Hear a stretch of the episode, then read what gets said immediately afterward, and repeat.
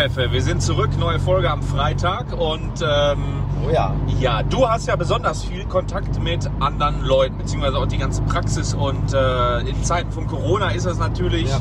Ja. du musst natürlich auch deinen Job ausüben und äh, bist ja Arzt, aber ähm, was kannst du denn den Leuten sagen, gibt es da vielleicht auch ein Fünkchen Hoffnung oder gibt es da vielleicht auch was Positives dran abzugewinnen?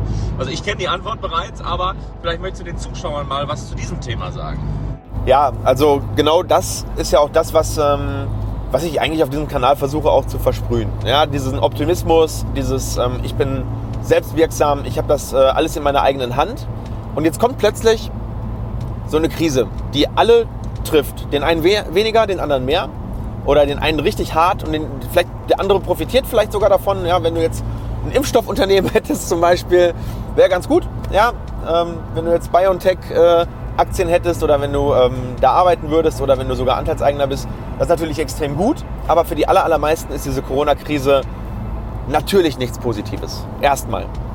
Aber jede Krise bietet auch immer Chancen und vor allem auch die Möglichkeit, wenn auch nicht sofort, langfristig daraus zu profitieren. Und in dieser Folge möchte ich mal so ein bisschen meine Gedanken teilen zu dem Thema, was kann ich denn jetzt tun, um in zwei Jahren, in drei Jahren, in fünf Jahren als persönlicher Gewinner, also es geht hier nicht darum, dass jemand anderes schlechter abschneidet, aber es ist immer so, du musst dich mit den persönlichen äh, äh, Gegebenheiten positiv arrangieren. Und was kannst du jetzt tun, um deine Ergebnisse zu verbessern, um in zwei, drei, fünf Jahren als Gewinner, vielleicht besser sogar, als du vor der Krise da gestanden hast, dann dazustehen? So, und das erste ist, vielleicht erstmal als Einleitung, warum sind Krisen überhaupt der Anfang manchmal von etwas wirklich Großartigem? Ähm, man kann selbst einem, einem Krieg oder nehmen wir mal als Beispiel Zweiter Weltkrieg. Im Zweiten Weltkrieg sind so viele Forschungsgrundlagen geschaffen worden, so viele Entwicklungen gemacht worden aus der Not heraus, weil die Menschen mussten etwas tun. Sobald Menschen etwas tun müssen, kommen die Höchstleistungen zustande bei vielen. Ja, einige schaffen es auch, sich ohne eine Krise zu motivieren. Ja, zum Beispiel ein Olympiateilnehmer, der, der erst eine Krise braucht, um sich zu motivieren. Das ist natürlich schlecht. Aber ganz, ganz viele Menschen bewegen sich erst, wenn sie müssen. Wenn wirklich die äußeren Anforderungen so herausfordernd sind, dass wenn, wenn, wenn man sich dann nicht bewegt, dass was ganz, ganz Schlimmes passiert oder dass man, dass man pleite geht, dass man stirbt, dass man ähm, einen großen Schaden erleidet. Also das ist erstmal so das Erste. Und zum anderen ähm, öffnen Krisen natürlich auch die Bereitschaft, mental sich mit anderen Ideen zu befassen. Also überhaupt erstmal diese mentale Offenheit zu erzeugen. Ja? Und äh, warum das so ist, darauf kommen wir gleich. So, was passiert jetzt während einer Krise wie Corona? Im Mainstream, also sprich im, in der breiten Masse, geht das Mindset runter, geht down. Das heißt, im Durchschnitt sind die Leute deutlich depressiver, sie machen weniger, sie haben schlechtere ähm, Zukunftsprognosen. Ja? Wenn du jetzt eine Umfrage machst, wie denkst du, dass, äh, dass du in den nächsten zwölf Jahren äh, performen wirst, wirst du definitiv sehen, dass äh, die Leute von einer, von einer schlechteren Zukunft ausgehen. Das heißt, das Ganze wird natürlich zu einer, so, einer, so einer selbsterfüllenden Prophezeiung. Ja, wenn du schon denkst, dass es schlechter wird, dann strengst du dich gar nicht erst an, weil du sagst, du hast ja alles sowieso nutzlos, weil wenn ich mich jetzt anstrenge, kann ich nichts dagegen tun, weil diese Corona-Krise uns alle so sehr handicapt und äh, überhaupt nicht mich in die Lage versetzt, etwas dagegen zu tun. So, und das ist natürlich eine riesige Chance für dich, wenn du das nicht zulässt. Also wenn du nicht zulässt, sich in, diesen, in dieses kollektive, ich nenne es jetzt einfach mal Geheule, aber ne, man kann es auch einfach äh, objektiv ausdrücken, in diese kollektive Depression, in denen du nicht in diese Depression mit einstimmst, hast du natürlich eine viel höhere Möglichkeit, dich vom Durchschnitt abzuheben. Wenn du sonst im Durchschnitt schwimmst und der Durchschnitt sinkt ab, dann brauchst du ja nur dein Motivationslevel zu halten, um schon rauszustechen. Überleg mal, was passiert, wenn du jetzt dein Motivationslevel sogar nochmal anhebst und sagst, jetzt erst recht, jetzt in der Krise muss ich noch mehr Gas geben. Jetzt in der Krise muss ich die beste Version meiner selbst sein. Jetzt in der Krise brauchen mich meine Mitarbeiter, meine Freunde, meine Familie ganz besonders. Und dadurch kannst du dich natürlich extrem abheben. Führt das dazu, dass du deine Verluste komplett kompensierst? Vielleicht nicht. Aber du wirst dich vom Durchschnitt sehr stark abheben. Und das ist etwas, wovon du langfristig extrem profitieren wirst, weil Corona ja, hat natürlich den Effekt, dass die unteren, je nach Branche, die unteren 5, die unteren 10, die unteren 20, vielleicht sogar die unteren 50 Prozent komplett weggewischt werden. Wie ein Hurricane, wie ein Sturm, der die Bäume mit den schwächsten Wurzeln entwurzelt, ausreißt und damit nur die Starken übrig lässt. Aber was passiert mit denen, die überbleiben? Was passiert mit diesen Bäumen, die übrig sind?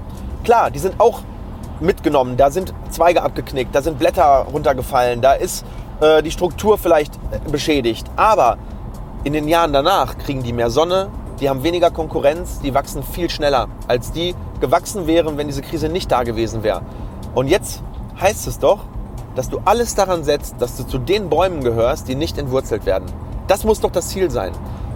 Wenn du, wenn du richtig frisch bist, sagst du natürlich, nein, ich will nicht nur nicht entwurzelt werden, sondern ich nutze das jetzt sogar jetzt schon und äh, schaue, äh, welche Chancen bieten sich jetzt schon. Aber wenn du es nur schaffst, nicht zu diesem unteren Bereich zu gehören, bei der Tour de France gibt es auch äh, eine ganz, ganz interessante Regelung.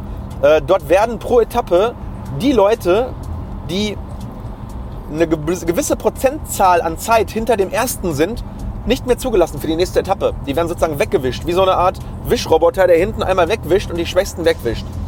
Und zu denen willst du auf keinen Fall gehören. So, und dazu hast du doch ganz, ganz viele Hebel. Du kannst nicht in Urlaub fahren.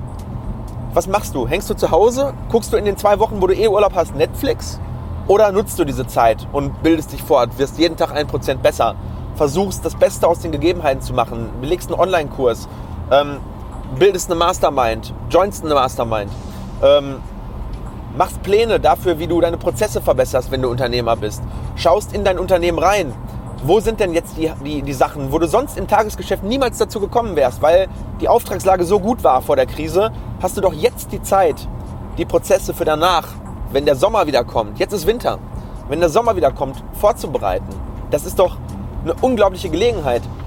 Du hast jetzt die Zeit, bei deinen Mitarbeitern, in deiner Abteilung, neue, neue Sachen einzuführen, weil jetzt sind sie offen dafür. Du kannst jetzt rausstechen. Selbst wenn du nicht Unternehmer oder selbstständig bist, kannst du jetzt den Chef einen ganz besonderen Mehrwert bieten, indem du sagst, hey Chef, ich mache das und das, damit wir besser durch die Krise kommen.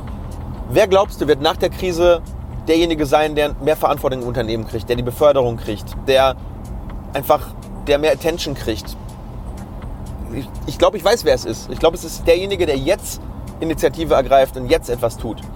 Und ähm, das ist so das, was, was mich die ganze Zeit umtreibt, dass die Leute ganz leicht in dieses Meckern, in, dieses, in diesen, diesen weinerlichen Modus verfallen, anstatt zu sagen, wow, das ist doch jetzt die Chance. Jetzt habe ich einen, einen Pattern Interrupt. Jetzt sind alle wie, wie gelähmt. Und wenn ich mich jetzt bewege, dann ist das so, als würde ich mit Lichtgeschwindigkeit durch die ganzen Sachen durch. Äh, gibt äh, bei. Ähm, ab durch die Hecke. Nicht, doch, nicht, das Eichhörnchen. Ja, das Eichhörnchen ab durch die Hecke, aber ich meine bei. Ähm, äh, nicht Avengers, sondern. Ähm, bei äh, X-Men, da gibt es doch den einen Typen, der dann so durch die ganzen Sachen durchhuscht und. Jo, äh, mit den silbernen Haaren, mit der kannst du, ja. Kannst ja mal, äh, darf man Filmszenen einblenden? Ja, ich glaube, ganz. Ein Bild machen. Ja, mach ein Bild. ja, auf jeden Fall, du kannst derjenige jetzt sein. Und ich glaube, dass das ganz, ganz wichtig ist, denn je nach Branche, wer jetzt durchhält, wird danach die Chance haben, lange Jahre, viele Jahre, sehr viel Profit daraus zu schlagen, sehr viel Wachstum daraus zu schlagen und äh, das ist die Message dieser Folge. Nutz Corona, sieh es als Chance und lass dich nicht von diesem allgemeinen negativen Mindset beeinflussen. Diese Leute sind die, die nach Corona nicht mehr da sein werden und dazu willst du auf keinen Fall gehören. Mit dem viel Erfolg und schreib mal in die Kommentare unten, was du gedenkst zu tun, um diese Corona-Krise als Gewinner zu überstehen.